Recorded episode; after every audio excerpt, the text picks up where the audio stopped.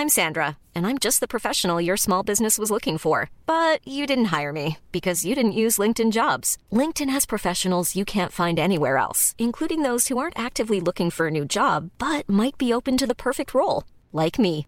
In a given month, over 70% of LinkedIn users don't visit other leading job sites. So if you're not looking on LinkedIn, you'll miss out on great candidates like Sandra. Start hiring professionals like a professional. Post your free job on linkedin.com/people today. Éducation, santé, environnement. Ça fait dix ans qu'UBS, le sponsor de cet épisode de la story, s'engage dans les investissements responsables. Alors quand j'entends dire qu'il y aura un avant et un après Covid-19, je sais déjà que pour UBS, l'après se fera comme avant, en faveur de la société. C'est aussi pour ça que j'ai choisi d'y placer mon argent. Il y a quelques jours dans la story, on vous avait raconté le renouveau assez incroyable du LSD dans la Silicon Valley. Le mélange de la contre-culture hippie et de la toute-puissante culture technologique américaine. On avait notamment écouté Cory, un entrepreneur américain adepte du microdosing. Il nous avait raconté des choses qui nous avaient intrigués. D'abord sur la raison politique qui aurait poussé l'État américain à interdire le LSD, et ensuite sur le créateur du LSD lui-même, Albert Hoffman, mort à 102 ans, non sans avoir abondamment consommé de sa création. Forcément, j'ai eu envie d'en savoir plus. Je suis Pierrick Fay, vous écoutez La Story, le podcast d'actualité des échos, et je vous propose un voyage dans le temps et dans le cerveau.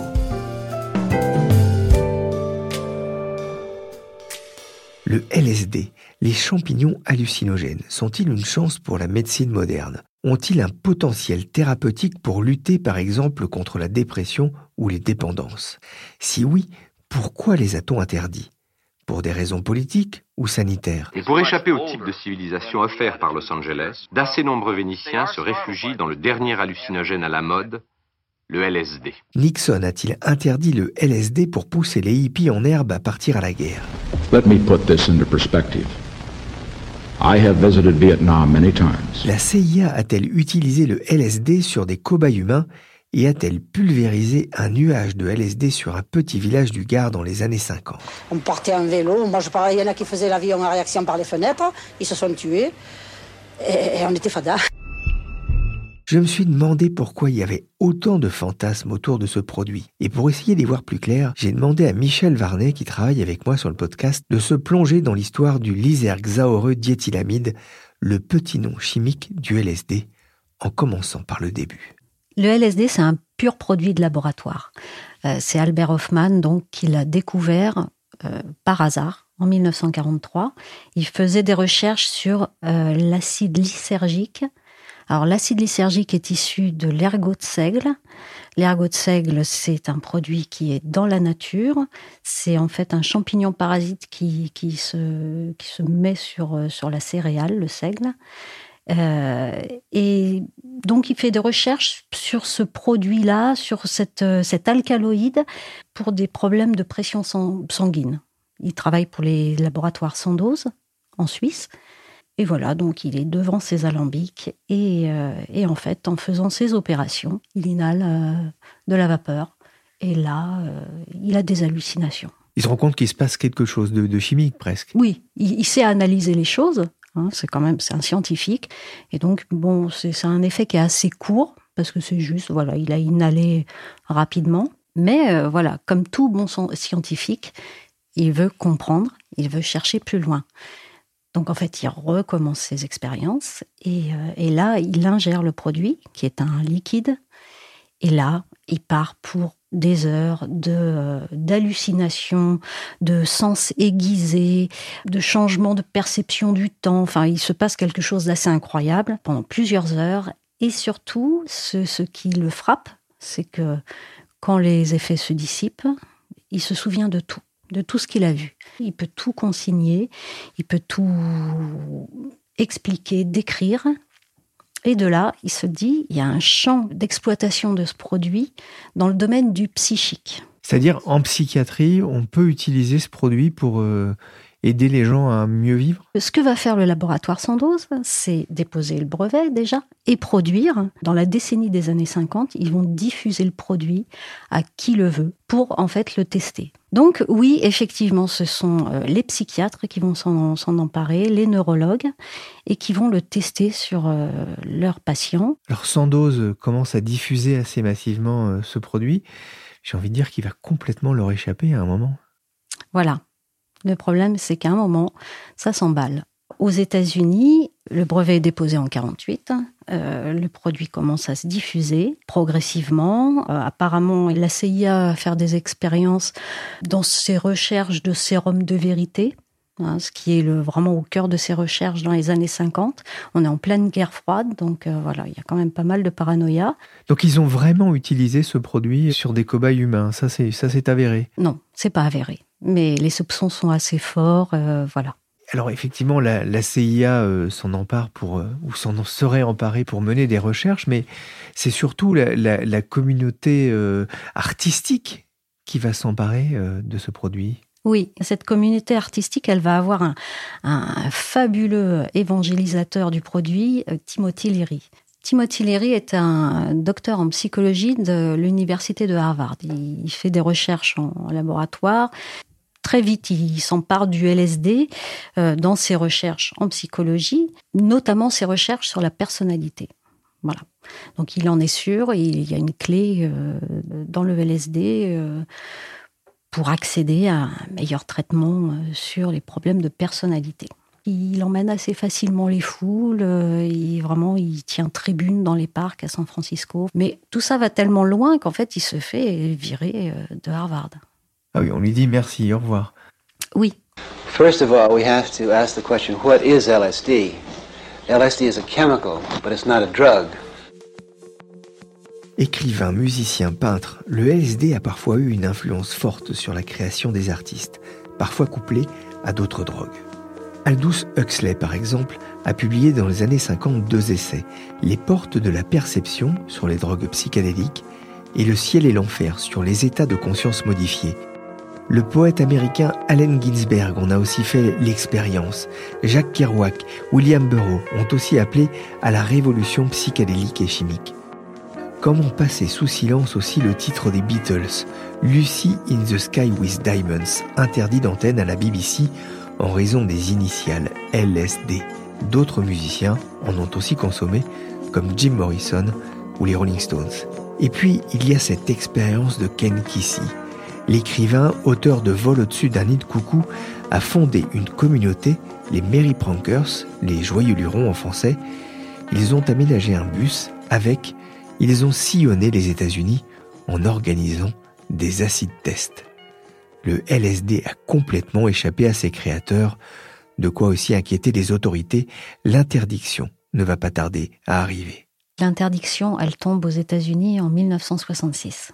C'est d'abord euh, une interdiction de, fabrication euh, et ça, ça se double en 68 d'une interdiction de possession même du produit. Pour quelle raison? Devant l'usage récréatif massif qui a été fait de, du LSD, on commence à se rendre compte que c'est quand même un, un, produit imprévisible.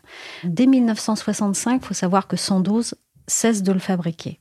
Donc à partir de 65, il y a des laboratoires clandestins qui dit laboratoire clandestin dit euh, peut-être euh, fabrication moins contrôlée, euh, et de là aussi une diffusion encore plus massive, et aussi en fait un abus d'usage pour les consommateurs. C'est-à-dire que faut savoir que la, la dose hallucinogène du LSD se situe entre 100 microgrammes et 300 microgrammes. Donc c'est une goutte qui est déposée sur un, buvard, mais euh, bon, les gens commencent à prendre des deux buvards, trois buvards, quatre buvards, cinq buvards. Ça ne s'arrête pas. C'est une vraie flambée quand même. Hein. Comme c'est une drogue qui est diffusée comme si elle n'en était pas une et qui est évangélisée de cette façon, l'usage devient assez vite abusif. Et les problèmes ne, tardent pas, c'est-à-dire qu'il euh, peut y avoir des hallucinations terrifiantes qui poussent les gens au suicide notamment par beaucoup de défenestration. Euh, et du côté euh, thérapeutique, en fait, on commence à se dire que le produit est assez incontrôlable. Et euh, Michel, il y a aussi un, fait divers qui va vraiment euh, modifier l'image du LSD. C'est en 1969, un événement va terrible, va définitivement euh, jeter l'opprobre à ce moment-là sur le produit. C'est la tuerie orchestrée par le gourou Charles Manson dans une villa d'Hollywood. Cette villa, c'est la villa de Sharon Tate, c'est l'épouse de Roman Polanski. Et avec quatre autres personnes, elle va être sauvagement assassinée. En plus, elle est, enceinte de huit mois, donc c'est un crime absolument affreux. L'événement va marquer les mémoires et dans l'opinion publique, le lien est fait. Il y a eu beaucoup de fantasmes aussi autour du, LSD. On en parlait euh, au début avec notamment la CIA et euh, cette histoire euh, d'un petit village français, le Pont Saint-Esprit dans le Gard, qu'est-ce qu'on sait aujourd'hui?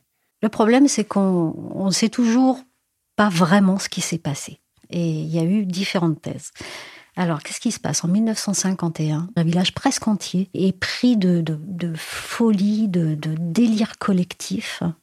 Les gens errent dans la rue, hurlent, se tordent de douleur, ont des hallucinations, euh, il y, a des scènes de chaos euh, réellement. Euh, il y a quelqu'un qui se prend pour un avion, qui saute de son immeuble. Il y a un enfant qui tente d'étrangler sa mère. Enfin, des choses complètement inexplicable et en fait avec euh, donc des délires collectifs très concentrés sur une petite période, mais après pendant des mois, des crises aussi, des, personnes qui rentrent en crise. Je suis resté exactement 21 jours sans dormir. Mes nuits, je les ai passées à compter, à murmurer le mot de saxophile qui n'arrive absolument à rien sans arrêt, ou alors, à certains moments, venir ici, là, sur le palier que vous avez, regarder combien il y avait de hauteur, et il me disait, si tu tombais en bas, tu te ferais mal.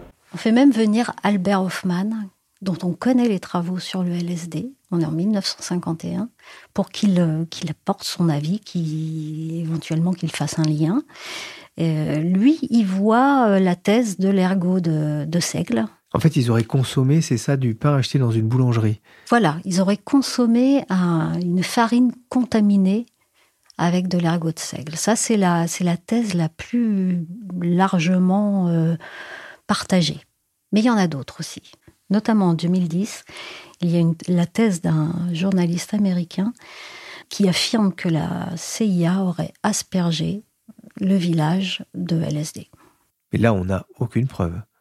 Aucune. Mais l'idée euh, d'un pain contaminé, euh, aujourd'hui, c'est cette, cette thèse-là qui est privilégiée, en tout cas.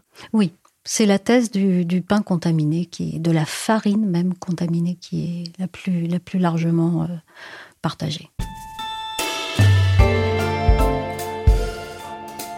Le LSD, une histoire hallucinante forcément. Mais cela ne répond pas à la question principale à mes yeux. Quel effet cette substance a-t-elle sur le cerveau et est-ce dangereux pour la santé? Pour y répondre, je me suis rapproché d'un scientifique. Il s'appelle Jean-Michel Delille, il est psychiatre à Bordeaux et responsable du réseau d'addictologie Fédération Addiction, et je lui ai demandé est-ce que ces drogues psychédéliques libère vraiment la créativité. Absolument. C'est un, effet qui a été identifié ben, par Hoffman, hein, qui était le chimiste qui en Suisse a pu isoler le, LSD et qui avait observé sur lui-même des, des, effets qu'il qualifiait d'absolument euh, extraordinaires, alors qui à très forte dose pouvaient déclencher de véritables hallucinations, des hallucinations visuelles, des, euh, voyages, des, des tripes tout à fait extraordinaires comme des, rêves, éveillés. Mais déjà, il avait pu observer qu'à des doses relativement euh, plus faibles, il pouvait avoir une forme de, libération de, l'esprit avec une créativité euh, amplifiée, des expériences euh, subjectives très très très très riches et qui à ce moment-là avaient pu euh, déboucher sur l'utilisation du LSD en, psychiatrie où en fait initialement il avait été utilisé comme catalyseur justement de, psychothérapie.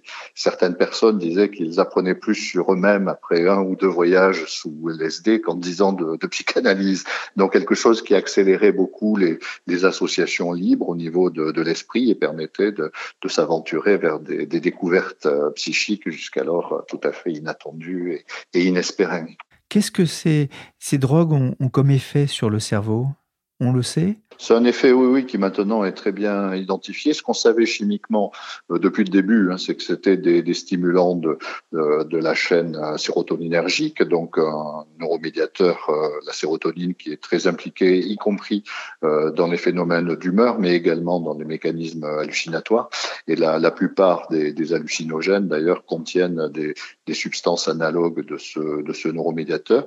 Et depuis peu, en revanche, depuis la dernière décennie à peu près, on a réussi à comprendre quel était le mode d'action au plan, euh, au plan cérébral de ce type de, de molécules. Et en gros, euh, ça ralentit le, fonctionnement des, centres cérébraux qui coordonnent euh, l'activité euh, consciente, l'activité cognitive, de l'activité créative, ce qui fait que ça procure à ce moment-là une forme de, libération au niveau de, l'esprit qui peut permettre aux personnes de, se sentir dans des états un peu inhabituels de, de, de, dissolution de leur euh, de leur ego et de, de, fusion dans le cosmos, dans des expériences quasiment euh, religieuses et, mystiques, hein, comme celles qu'on pouvait rencontrer avec les hallucinogènes traditionnels, mais dans un cadre plus plus contrôlé. Donc actuellement, effectivement, on, comprend mieux euh, les mécanismes neurobiologiques de ce type de, molécules, ce qui fait qu'on commence aussi à faire des, des, expérimentations pour les réintroduire en fait dans le champ des éventuelles thérapies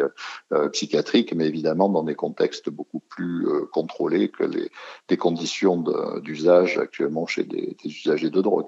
On peut euh, imaginer effectivement des usages médicaux pour euh, ce qu'on appelle couramment des drogues? La plupart des drogues, de toute façon, peuvent avoir des effets médicaux, y compris des opiacés, hein, cet excellent antalgique, enfin, on, on, discute aussi sur le cannabis thérapeutique, etc. Mais y compris donc les drogues psychédéliques dont on se méfie beaucoup plus, parce que leur potentiel toxique au plan psychiatrique est évidemment très très important. Hein. Un certain nombre d'usagers, c'est ce qui avait euh, limité le développement du LSD dans les années 60. Un certain nombre d'usagers restaient perchés, comme il disait, c'est-à-dire euh, continuaient à présenter des, expériences délirantes euh, voire même chroniques au long cours. Donc tout aussi était évidemment très très dangereux. Néanmoins, dans un cadre contrôlé, on a recommencé à faire des, expériences avec des hallucinogènes. Alors pas tellement le LSD parce que c'est vraiment extrêmement puissant, mais avec des hallucinogènes un peu moins intenses comme la, psilocybine, c'est le, le, principe actif des, champignons, euh, des champignons hallucinogènes. Et il y a des, des expérimentations en cours extrêmement prometteuses, d'ailleurs dans les hôpitaux de New York, également en Europe, à Londres, à l'Imperial College, où on essaye d'utiliser ce type de, molécules dans le traitement, or notamment de, de dépression euh, résistante euh, dans le cadre de, de cancers évolués, donc où les, les, les, patients sont en phase terminale, donc évidemment des, des dépressions extrêmement robustes, mais où il y a des, des résultats euh, assez encourageants euh, de véritable apaisement de cette souffrance psychique grâce à ces, à ces molécules. Et c'est euh, expérimenté aussi avec euh, là des, des, résultats extrêmement prometteurs dans le cadre des, stress euh, post-traumatiques. Alors des bénéfices, euh, effectivement, euh, mais on sait que l'OMS s'était inquiété et s'inquiète toujours hein, du retour euh, en, grâce, notamment dans la Silicon Valley du LSD. Est-ce que c'est vraiment la question qu'on peut se poser? Est-ce que c'est dangereux? Bien sûr, bien sûr, bien sûr. Bah, C'est-à-dire les, les drogues ont deux visages, hein. c'est le véritable Janus. Et euh, plus elles sont puissantes, plus elles peuvent éventuellement avoir des effets bénéfiques, mais aussi plus elles peuvent avoir des effets euh, tout à fait délétères et catastrophiques selon les, les vulnérabilités des personnes, selon les conditions d'utilisation, selon les dosages utilisés. Enfin, et euh, la, la, difficulté avec les, les, usages un peu sauvages, disons, qui sont pratiqués, euh, notamment en Californie, où il y a toute une, une longue tradition et toute une longue histoire avec le, le LSD, c'est qu'évidemment ça peut euh, déboucher sur des, des complications euh, psychique relativement euh, euh, sévère. Alors à minima, ce sera des, grosses crises d'angoisse quand le, rêve, le rêve éveillé tourne au, cauchemar, hein, en fonction de, l'état d'humeur de, la personne, qui tout d'un coup peut se sentir euh, menacée par euh, des entités diaboliques, et perdre le contrôle et éventuellement perdre la vie également en se précipitant par une fenêtre. Et il y a des décès par défenestration hein, qui sont très très décrits avec les hallucinogènes et le risque risque majeur, évidemment, et chez certaines personnes peut-être en fonction de vulnérabilité personnelle, mais qu'on peut pas prévoir à l'avance, chez certaines personnes. Donc, il peut y avoir euh, des, productions délirantes qui vont avoir tendance à, s'installer, à déclencher des, troubles euh, délirants, donc psychotiques, euh, chroniques au, long cours, ce qui évidemment est une, catastrophe pour les, personnes concernées. Alors, plus banalement, ce qu'on a pu observer, y compris chez certains hommes d'affaires qui essayaient ces, ces produits-là, il en a été question à propos des Elon Musk notamment, c'est que ça peut entraîner des, troubles cognitifs hein, par, par des inhibitions, avec des, prises de décision totalement intempestives, incongrues. C'est-à-dire à un certain moment, la, libération, la créativité peut devenir totalement euh, débordante et amener à des décisions totalement, euh, totalement aberrantes, ce qui évidemment est moins dangereux pour la santé, mais sans doute beaucoup plus dangereux pour le fonctionnement d'une entreprise.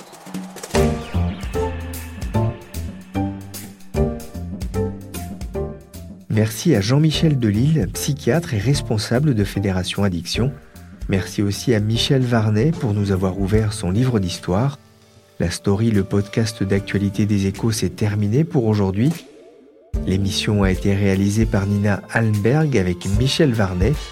N'hésitez pas à nous écouter sur les plateformes de podcast et surtout à vous abonner. La story crée une dépendance, mais ce n'est pas dangereux. Pour l'actualité en temps réel, c'est sur leséchos.fr.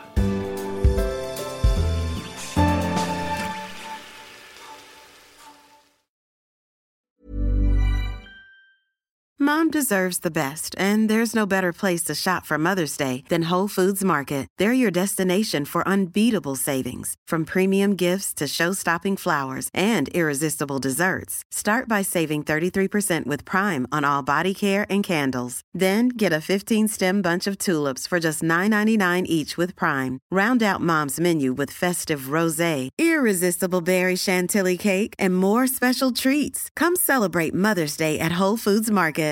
When you make decisions for your company, you look for the no-brainers. And if you have a lot of mailing to do, stamps.com is the ultimate no-brainer. It streamlines your processes to make your business more efficient, which makes you less busy. Mail checks, invoices, legal documents, and everything you need to keep your business running with stamps.com.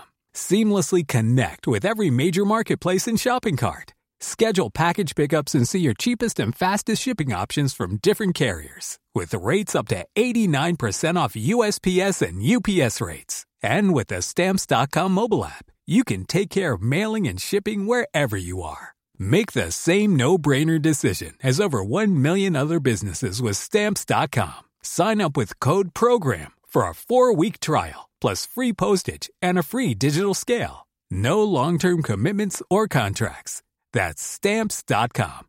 Code program.